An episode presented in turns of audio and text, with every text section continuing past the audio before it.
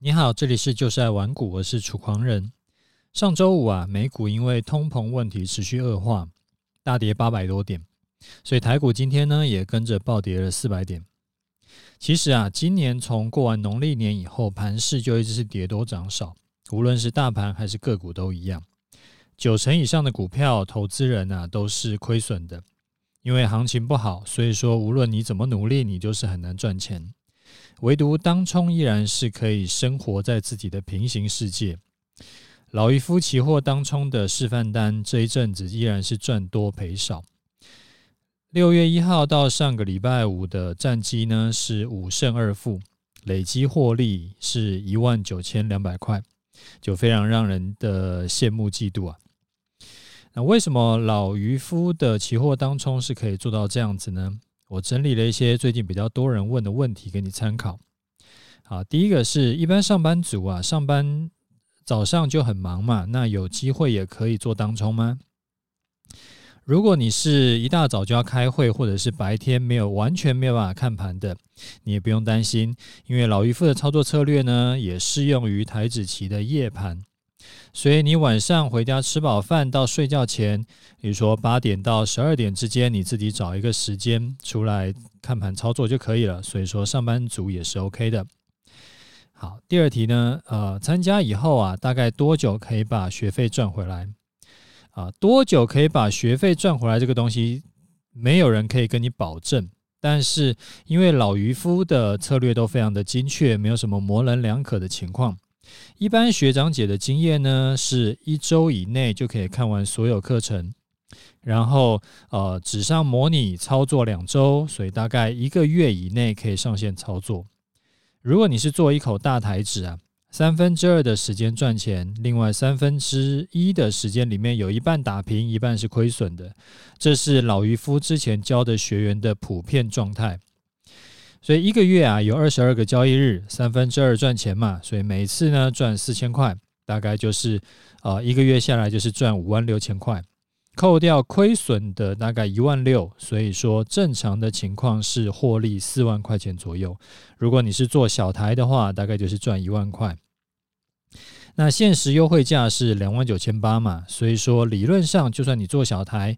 你最多也只要三个月就可以把钱赚回来了。当然，这个是大部分学员过去的统计情况，我不能保证你未来也是百分之一百可以这样子。所以说我就是把统计结果给你参考。好，第三个是为什么老渔夫他就是坚持每天只是获利二十点，而不是呃赚更多呢？因为啊，台指期过去多年的平均。每日振幅就是五十到一百点，所以每天赚二十点，几乎百分之九十九的盘势都可以做到。所以你可以每天都进场赚钱。但是如果说你一开始是要求你要学赚一百点的方法，那这个就很难保证了。所以与其是没行情，你就必须得到场外观望，还不如说你每天可以进来稳稳赚二十点。那大台指二十点就是四千块。小台指也有一千块，过去十九个月的示范单获利加起来是净赚五倍，其实也不少了。如果你还嫌不够，你也可以做两口三口嘛，那这样等于就赚呃四十点跟六十点了，但是依然可以每天有进场机会。好，还有是呃只有做过股票没有做过期货的，他来问说，听说期货的风险很高，会不会很危险呢？那你如果是乱做，你资金控管没有没有做好，当然风险很高嘛。因为做任何商品都一样，做股票做到大赔钱的也是大有人在。但是老渔夫的期货当冲更进一步，即使你不是高手，你风险也不高。为什么？因为第一个，他只做当冲，你不用担心我放一个晚上，结果美股崩盘或是美股怎么样，就反向跳空大跌。或大涨，然后让你就是大赔钱的情况，所以你的风险其实就降低很多了。好，第二个是亏损最多就是二十点就出场，那一天呢上线操作两次，所以你今天就算是倒霉的要命，怎么做怎么赔，最多就是赔四十点到顶了，所以说你不可能重伤的。再来是新手也学得会吗？因为老渔夫的操盘法都是非常精准，完全不需要你练盘感。一百个人来看，都只会看到同一个进出场点，非常容易学会。上个礼拜才加入的学员，现在呢，很多都已经可以跟老渔夫找出一模一样的进出场点了，所以新手也可以学得会。好，最后一题，老渔夫的示范单的绩效很厉害啊，那会不会是刚好最近的盘很适合做当冲的关系？那未来如果遇到那种赚不到钱的盘怎么办？啊，是这样子的，老渔夫提供整整十九个月的真实对账单，那中间历经了像啊新冠肺炎的崩盘，然后 FED 全球撒钱的这个暴涨，然后也有像呃去年的这个大跌以后大涨的盘，在五月那时候嘛，然后还有今年的盘跌的盘，基本上你能想象到的任何盘势都已经包含进去了。但是绩效依然是很稳健，只做一口单，平均每月都能够获利四万块钱，所以不能说百分之一百，但是未来百分之九十九的盘都一定已经包含在这十九个月的盘势里面，所以你可以放心。那我把社团介绍放在资讯栏，非常推荐最近如果是做股票或者是期货做得很不顺的人加入，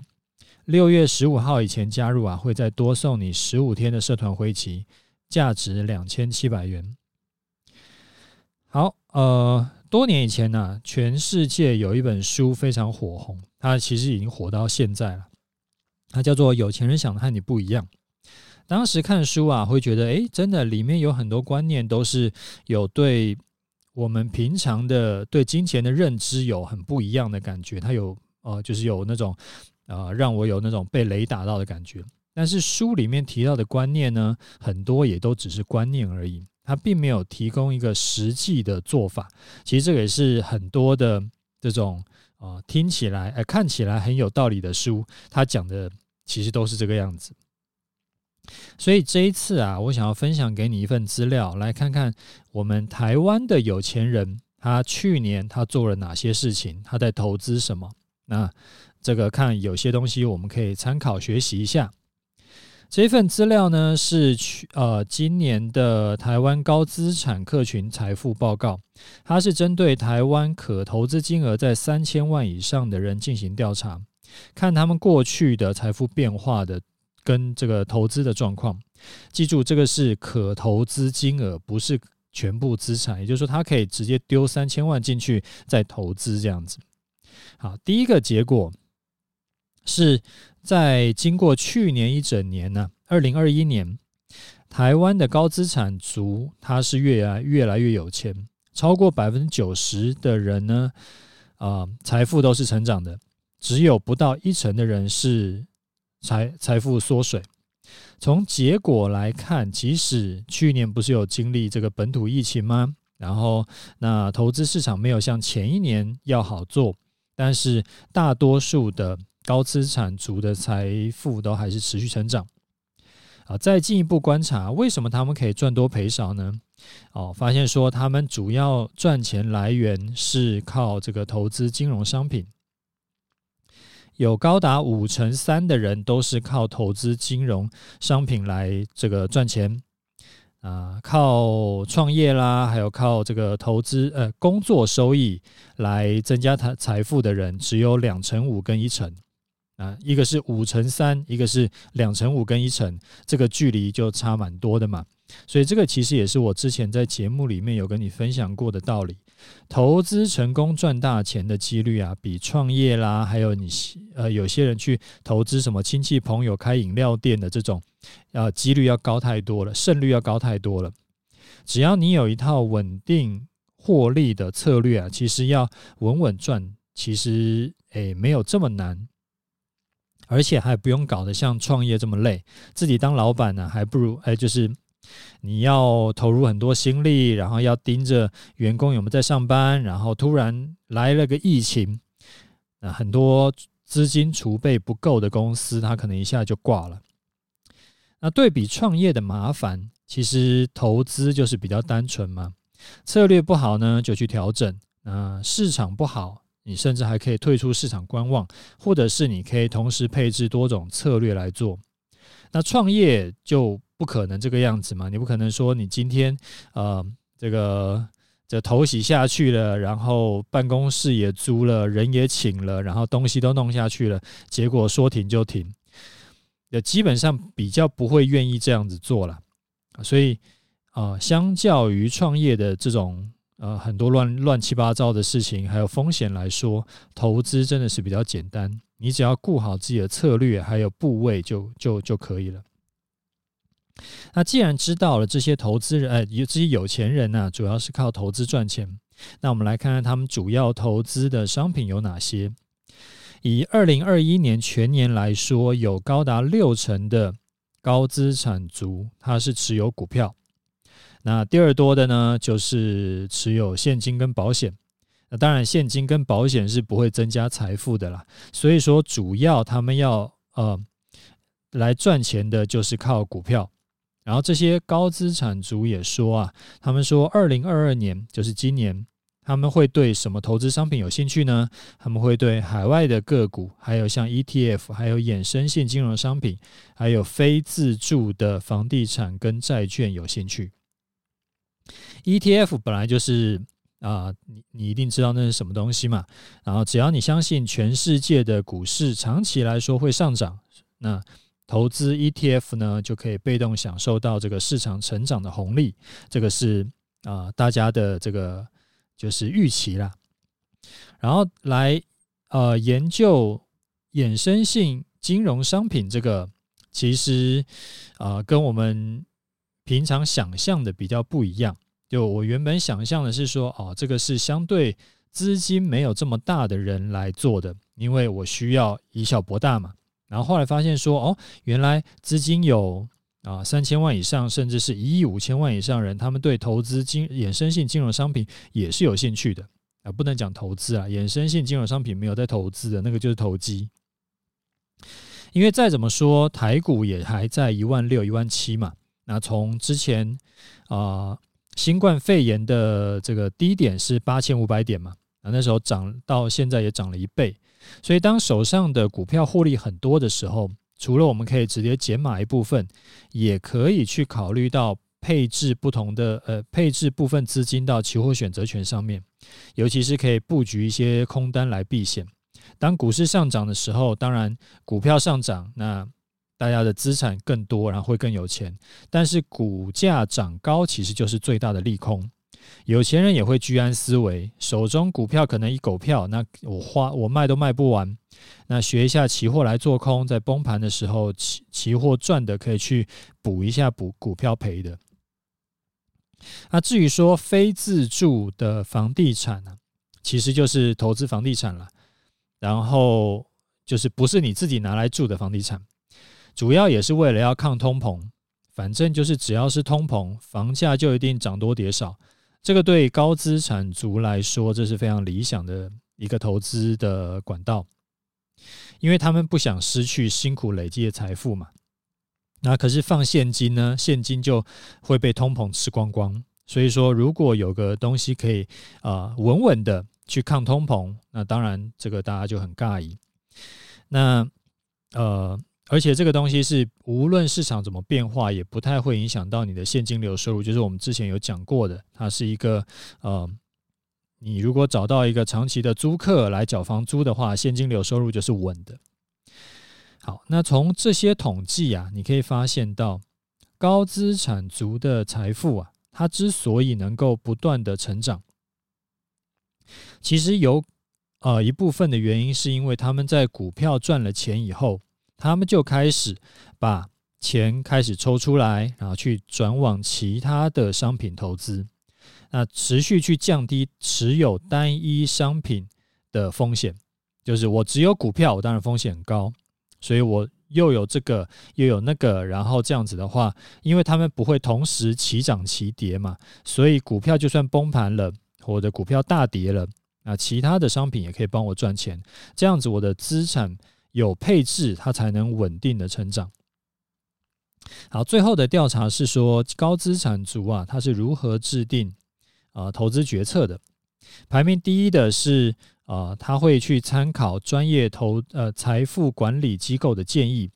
调查中有高达六成的高资产族都会选择这个方式，原因是他们多数会觉得啊，希望可以快速获得这个一些投资研究报告，然后可以掌握一些买卖的时机点，所以他们会愿意听取一些专业的建议。那这个就像顽固网在提供的服务一样，我们有社团，我们有网志之类专业文章，我们也有投资影片，或者是像我的节目 Podcast。那这个其实也是、呃，我们一直想说要提供给投资人一些更好的这个专业建议，然后一些新的服务啊，就是要帮助啊、更多投资人赚钱。好，再来看一下哦，就是啊。呃呃，看投资决策的这个这个统计资料啊，那它有照年龄来区分。如果以四十岁当做一个分水岭，四十岁以下的人只有百分之二十的人会听取财富管理机构的建议，那五成的人呢会决定自己来操盘，但是四十岁以上的高资产族就有六成以上会听。听别人建议，那自己操盘的降到两成。那从这个资料啊，可以哎，就是去合理想象一下，年轻人呢比较喜欢自己投资，但是中高龄来说就会相当看重这个专业的机构的建议。那这个也很正常嘛。如果你是刚进入市场的新手，你肯定会觉得自己研究就好啦。然后投资不就是低买高卖吗？这么简单的事有什么难的？但是经过一个多空循环，被市场有教训过以后，很多人就会想通了。当然，还是很多人会想不通。那有些人会想通，说术业有专攻啊，并不是所有人都是投资专业的。而且随着年龄增长，资产也增长以后。那有的这时候呢，像像对我来说，我的人生就不是只有赚钱这一件事嘛，我的人生就不是只有投资这一件事嘛。那赚了钱以后呢，其实人生也需要呃平衡一下，就是可能家庭也要顾一下啦，然后这个啊、上有老下有小都要顾一下啦，然后自己的身体健康也要顾一下啦。所以这个时候呃很多像啊四十岁以上的人。整个五六十岁以上的人，他们呢就不会花太多的时间在想说自己可以来来搞投资，因为他可能根本就不擅长这件事情，他就找专业的来给他们一些建议，因为专业的机构他可以给他一些什么呃呃，包含了像资产配置啦、投资组合啦，甚至是呃规划保险信托，然后节税等等的一些就是。不是只有在做股票的一些一些这个规划，那从这样子去导出来的这个原因呢，也就可以知道说，为什么年轻的高资产族会比较喜欢自己投资，那中高龄的高资产族呢，就不是这样子。啊，这边也要补充的地方是说啊，就是。啊，这个报告有特别讲，虽然说他们会参考专业投资的建议，但是他们呢，呃，不，哎，就是直接委托财富管理机构来代操的几率是，哎，这个比例是比较低的，非常低。所以说，虽然说有钱人他们会花大钱去啊买报告、买建议。但是他们最后的判断还是，呃，最后的那个决定要不要下单，还是自己来判断。好，那从这一份财富报告中，我们可以得到什么东西？好，第一个，大部分的有钱人财富累积的方法呢，是投资金融商品赚钱。而不是去创业工作，或者是投资非金融的商品。第二个，有钱人投资能够赚多赔少的其中一个原因，就是他们不会单押一种商品，而是会多种商品搭配操作，还可以做股票、做期货、做啊房地产、做债券，就是他不会单押股票一种。好，第三。年轻的投资人呢，喜欢自干，但是没这么年轻的投资人呢，他就知道啊，投资这个东西其实很专业，他也不一定真的很厉害，所以说他可以去跟专业的投资机构学习，他不用什么东西都自己干，愿意花小钱帮自己赚到更多财富。好，那我们回来看哈，其实这种访谈呢，你大概看看就好了，里面有很多的变数，都是他没有讲清楚，而且是其实是不一定可以复制的。因为再怎么说啊，二零二一年就是去年台股大盘都还是成长的，而且有碰到几次就是这种类股是大涨几倍的情况，你应该还印象深刻。那你到了呃，可能今年年底你再回去问这些人，他们可能回答的完全不一样，甚至呢，可能这些人在今年遇到台股、美股都大跌以后，然后你再回去问他们的话，他们。这个投资金融商品亏损的几率是很高的，所以我是觉得不用迷信有钱人说的话，然后这个做的事就一定是对的。他可能是因为天时地利人和，他刚好赚到了第一桶金，也可能他本来就是个富二代，所以说老爸给了他五千万的钱去玩玩看。所以我们要看的是那些不会变的事情，例如说不要单押一种商品。要多策略、多商品去配置，然后连有钱人都会想要做投呃这个期货选择权，所以一般散户也不用固步自封，说我只要做股票就好。然后财这个房地产啊，在大多数的时候都是好的投资。不要觉得说空头一定很短，虽然说空头平均是半年到一年。但是过去也有发生过空头一走走三年的情况，所以金融市场里面没有什么不可能的事情。我之前看过一个数据啊，很有意思，那这边跟你分享一下。如果你是从两千年开始投资 S M P 五百到二零零九年，这长达十年的投资，算是长期投资了吧？理论上。你是买这种连结指数的，就是 S M P 五百的这种，就是你是直接投资 S M P 五百，或者说你是像买啊、台湾五十这种连结大盘的 ETF，放十年，一般投资人都会觉得应该是赚多赔少。但是实际上呢，如果你从两千年投入一百块钱，你到二零零二，就是啊、三年后的话，你会只剩下六十二块。那好不容易，二零零三股市开始往上涨，然后涨到二零零八呢，又开始遇到这个金融海啸，结果你的资产呢，又从啊这个又又跌到变成说剩下七十二块，然后结算到二零零九年底，也就是说整整十年，这十年间呢，你的资产会随着股市上上下下，最后你猜剩多少钱？一百块钱投入。十年以后剩下九十块，所以如果你是刚好在两千年进场的股市投资人呢、你很高的几率哦，你会对长期投资嗤之以鼻，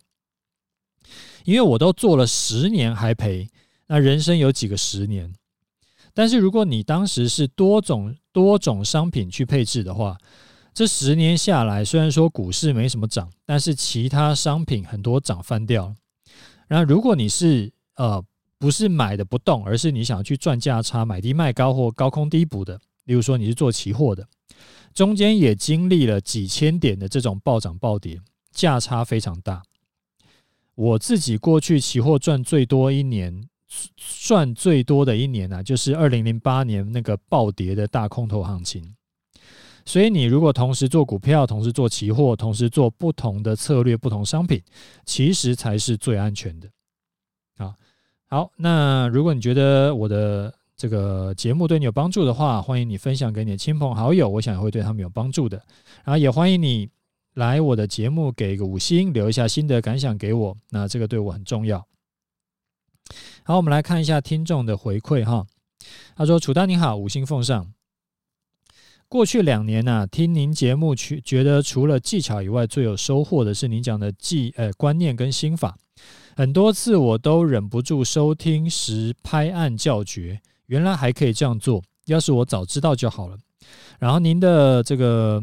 投资，哎，终极投资组合跟波段交易的课程也都已经入手。那想要问一下，不知道您是不是有考虑可以把观念心法也集结成一套课程出售？因为虽然说 Podcast 节目里面您都无私分享，但是节目已经两百多集了，内容有点分散，所以如果可以整理成课程呢、想必会更好吸收。最后祝福您全家身体健康、幸福美满。好，你好哈，呃，谢谢你的五星跟支持。最近应该是没有办法开新课了。因为开课就准备课程呢、它是很花心思跟时间的，然后我又不想随便弄弄，内容就是要对得起学员付的学费嘛。那我上一集节目有讲到说，最近因为要准备弄新的公司的事情，原本两家公司呢，我也不是说完全可以当甩手掌柜，我还是要花点时间去稍微顾到，因为有的时候就是会发生一些这种突发的状况要处理。那这个其实也都会呃，就是占用到我的时间跟注意力，所以我自己也还在调整这个，就是调整我的时间配置。但是不管怎么说，最近是不太可能挤出时间去准备新课程的。我想今年应该都不太可能了，明年再说吧，明年看看状况。那反正谢谢你的支持了。好，呃，再一位听众他说。啊，楚大你好，我想请问老渔夫社团的事。您说他社团的操作胜率高达百分之七十七，这个是一般学员都能做到复制，复制得了这样的高胜率吗？还是说只有老师能做到？我很感兴趣，但是因为之前在其他的网站有学过投资，不是玩股网哦，你还特别讲 不是玩股网。好，那学的时候呢，觉得老师讲的很有道理，但是实际上场却很卡。那一种行情呢，有很多种解释，最后就做不下去了。好，呃，我说的不准哈，我跟你讲学员的反馈好了。之前我们收到的学员反馈，就学员写的见证啊，大概有上百篇吧。那几乎每一个学员都有提到，老渔夫的方法非常精确，没有模棱两可的地方，百分之九十九都可以复制。所以你在其他网站上的。这种学习的这个惨痛经验啊，是不会发生的，你可以放心。好，如果你还有什么想要听的主题，或者是你还有什么问题，你都可以私信或者留言给我，我会尽量的回答你。啊，最后我们来看一下盘势哈。上周啊，跟你说最近的盘会被卡在那个一万六千三到一万六千八之间嘛，那没有突破或跌破以前，就是继续往右边走。结果呢，今天就顺利的跌破了一万六千三，然后也跌破了五月十二号到五月二十六号连成的，就五月十二号跟五月二十六号两个呃下跌点呃连成的这个上升趋势线、上升支撑线，所以今天算是空头胜出了啦。那现在看起来就是方向是往下的，只是因为。就它依然是往下的，只是它的反弹呐很机车，它弹很猛，所以把我之前的空单洗掉了嘛。那洗掉以后呢，再次下跌。以指数来看，今天跌破支撑，明天站不回支撑，就会是一个空点。所以，如果你是积极型的操作者，你可以用我波段交易策略教的方法进场，你就用那个跌破整理区间的方法去处理就好了。那我最近就是。就已经讲了两次了嘛，就说我最近很忙，我没有什么时间，然后也没什么心思去操作，所以说我这一笔我就先不进场了。那大家加油。呃，这个是指数的部分，个股呢，它比指数好蛮多的。那我这几个礼拜，大概已经有三四个礼拜了吧，都在节目里面有提醒你，最近中小型股是有表现的，有业绩支撑的股票就会有人炒，可以每天涨。那今天我都还看到蛮多股票是上涨的。那你虽然说指数跌得很惨，然后但是还是蛮多小型股是上涨的。所以你要，如果你是做股票，然后你又不想要空手的，你就可以去往那方面去找。然后这个大型全值股啊，在这种行情一定是被倒货，一定是大跌，这是铁定的。尤其是外资手上还有一堆可以卖的。你要做这种股票，要千万小心。那最后呢，顺便说两句关于最近这个以太币崩跌的事情。我是昨天有人跟我讲，我才注意到。那我之前有跟你说过嘛，我有买这个比特币跟以太币。诶，我有说过吗？诶，我忘了，我是在这边说，还是在我的这个投资组合课程里面讲？反正不管了，反正就说我之前有买，然后比特币呢买了我可投资金额的大概一趴左右，以太币买了两趴左右，就是当时的币价了。那买以太币买比较多，是因为我考虑到，因为这个比特币嘛，它其实没什么用，它就是纯信仰，就好像就好像。呃，黄金一样，黄金其实对绝大多数的产业来说都是没什么用的，除非你是你专门在做镀金的，那要不然的话，你就是纯信仰。那以太币起码它还有一些应用，就是有一些这个就是那个什么 Web 三这边的一些应用可以可以需要以太币，所以呢，我当时就比较看好以太币一点，那我就配置多一点，诶，没想到就看错了。这一波下来呢，以太的跌幅是比比特币要更重的，但是无所谓嘛，看错就看错，反正因为我是用杠铃策略来买的，我只配置了一趴两趴而已，所以现在就算比我买的时候要呃跌了三四成了吧，那其实我也没有什么特别的感觉，其实我都忘了去看了，然后还是人家跟我讲以太以太币崩跌，我才发现的。所以这个也是我一直跟你说的，你的配置很重要，你的资金、你的商品配置很重要。像加密货币这种高风险高报酬的东西，你一定要用杠铃策略去做，你不要压身家，不然的话没事没事，你就算今年涨十倍、涨二十倍、三十倍好了，你只要爆掉一次，你买到一次 Luna Luna 币，你这个真的就是一一夜归零。那配置有做好呢，你的资产就是会持续成长，你不会一夜暴富，但是你也不会说一夜归零，你就是会持续的成长。那我觉得不要做任何会让你资产一夜归零的操作，这种事情赌不起。好，好，那我们今天节目先讲到这里，OK，就这样，拜拜。